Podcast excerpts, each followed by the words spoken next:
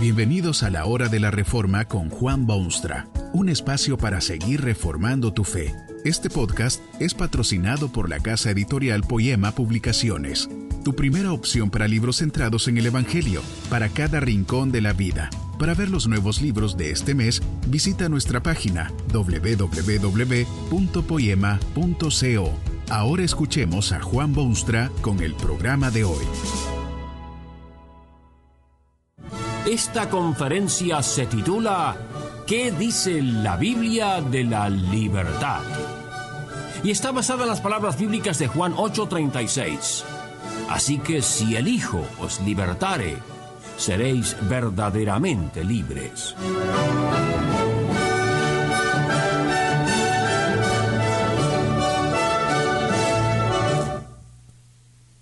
La libertad, preciosísima posesión del hombre, no es cosa gratis o bendición sin responsabilidad.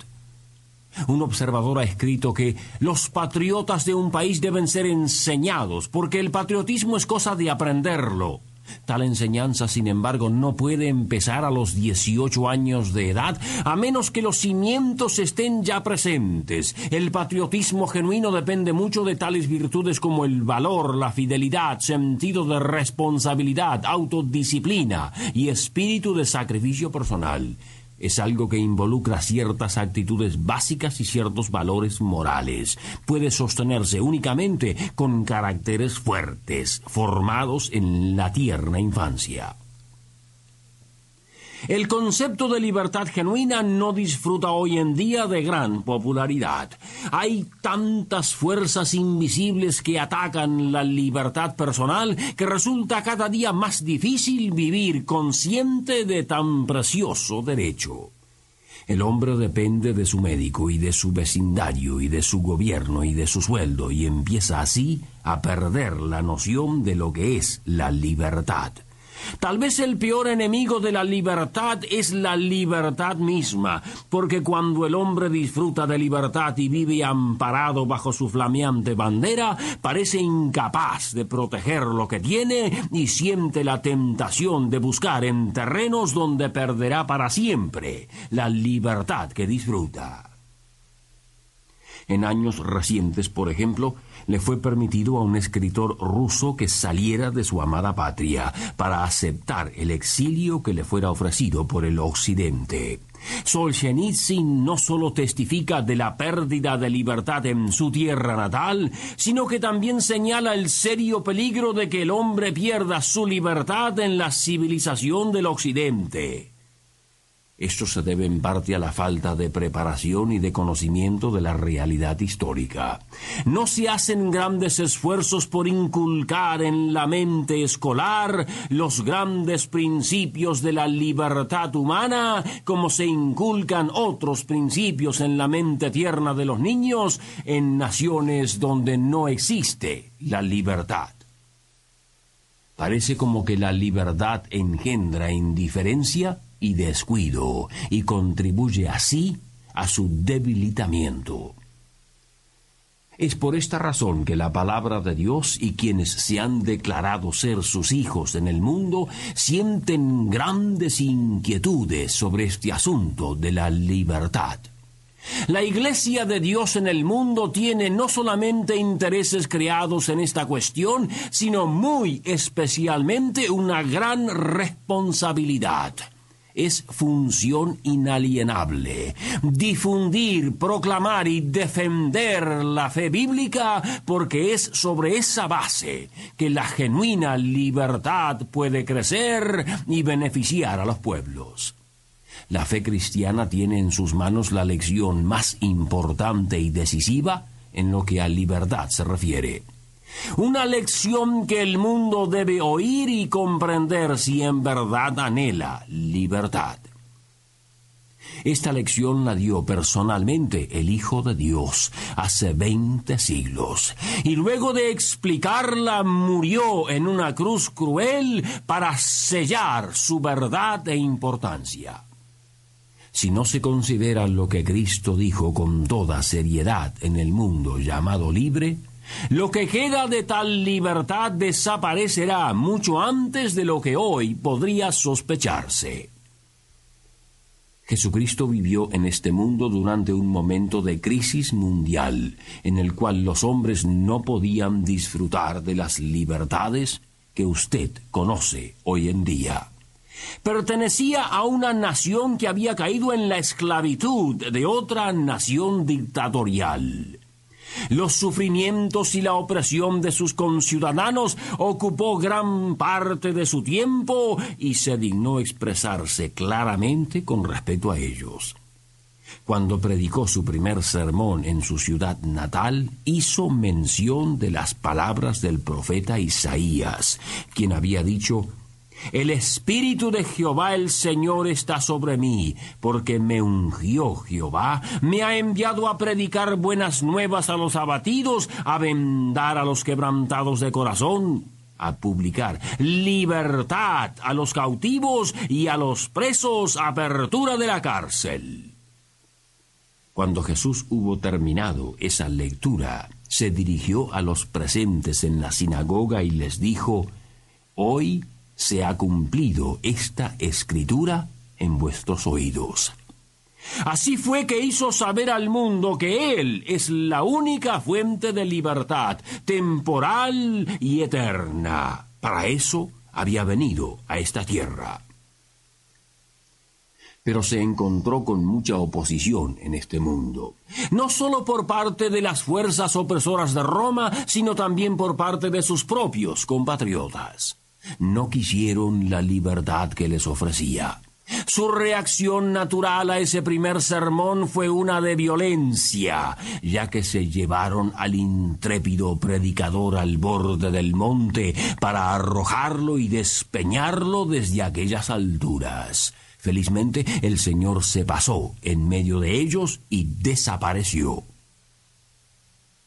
Poco después, este mismo Jesús entró en discusión con estos mismos líderes nacionales sobre el mismo tema. Usted puede hallar una descripción de lo ocurrido en los Evangelios. La discusión empezó cuando Jesucristo dijo que Él era la luz del mundo y que los hombres debían confiar en Él si querían ser salvos. Dijo que era el Hijo de Dios y que había venido para librarlos de sus pecados. Sus contemporáneos categóricamente rechazaron esta doctrina y no quisieron someterse a su autoridad divina. No querían un Salvador. Pero muchos de entre el pueblo creyeron en Jesucristo y aceptaron su Evangelio con alegría. Y esto fue lo que Cristo les dijo. Si permaneciereis en mi palabra, seréis verdaderamente mis discípulos, y conoceréis la verdad, y la verdad os hará libres. Esto era inaceptable para los dirigentes de aquella sociedad, e interrumpieron al Señor con estas palabras. Linaje de Abraham somos y jamás hemos sido esclavos de nadie. ¿Cómo dices tú, seréis libres? ¿Qué querían decir con semejante pregunta? Su nación había sido esclavizada por la opresión extranjera. Los romanos estaban por todas partes en ese mismo momento. ¿Y qué del cautiverio babilónico y otros momentos históricos? Estos contemporáneos del Cristo entendían perfectamente bien a Jesucristo y por eso lo odiaban. Sabían que Cristo había venido a darles libertad espiritual, libertad de sus pecados y de la culpa del pecado. Lo que ellos querían era libertad del yugo romano en vez de las ligaduras del pecado. ¿Se da cuenta usted de lo que dice el Señor? A una nación cuyo único sueño era librarse de la opresión romana, Jesucristo le dice en efecto, ni habléis de libraros del yugo de Roma hasta que hayáis eliminado el yugo de Satanás. ¿Creéis que necesitáis un Mesías que os libre de Roma y daros independencia? Pero yo os digo algo mucho más importante que eso, y es para ello que he venido del cielo a libraros del yugo del pecado. Necesitáis esa libertad antes de poder disfrutar de la otra. Sois esclavos de un amo mucho más cruel que el César de Roma, y tan solo yo puedo libraros de tal dictadura. Así que, si el Hijo os libertare, seréis verdaderamente libres. ¿Quiere esto decir que Jesucristo no tenía interés en la libertad que el pueblo anhelaba?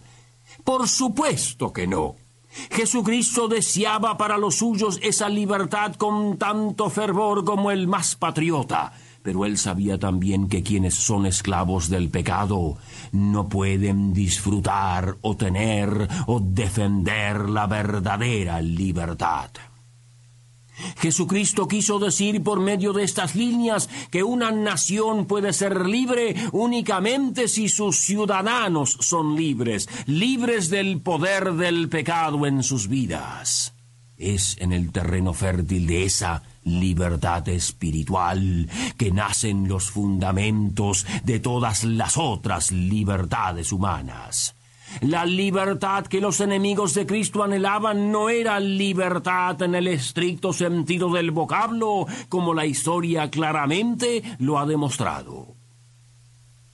Este problema afectó directamente la vida de Cristo cuando estaba en este mundo. Mientras les dio pan, las multitudes le seguían. No querían la libertad que Cristo ofrece, sino que querían pan cuando éste les dijo que él era el pan del cielo, que sería muerto en una cruz, esas mismas multitudes dejaron de andar con él. Querían certeza en vez de libertad, pan en vez de responsabilidad. Eran esclavos en sus corazones y los tales no son capaces de sostener los frutos de la libertad genuina no son lo suficiente grandes, ni lo suficiente buenos, ni lo suficiente fuertes. La libertad no es primordialmente una cuestión política o social o económica. Quien quiere saber lo que es libertad tiene que ir a las fuentes del cristianismo, directa y personalmente al Cristo, porque si Él libertare, se es verdaderamente libre. Que este mensaje nos ayude en el proceso de reforma continua según la palabra de Dios. Si quieres profundizar en la exposición bíblica, puedes buscar más recursos en www.poema.co. Allí encontrarás libros que te ayuden a entender la palabra de Dios y aplicarla a tu vida. Poema, el Evangelio para cada rincón de la vida. Nos vemos en el próximo episodio de La Hora de la Reforma con Juan Bonstra.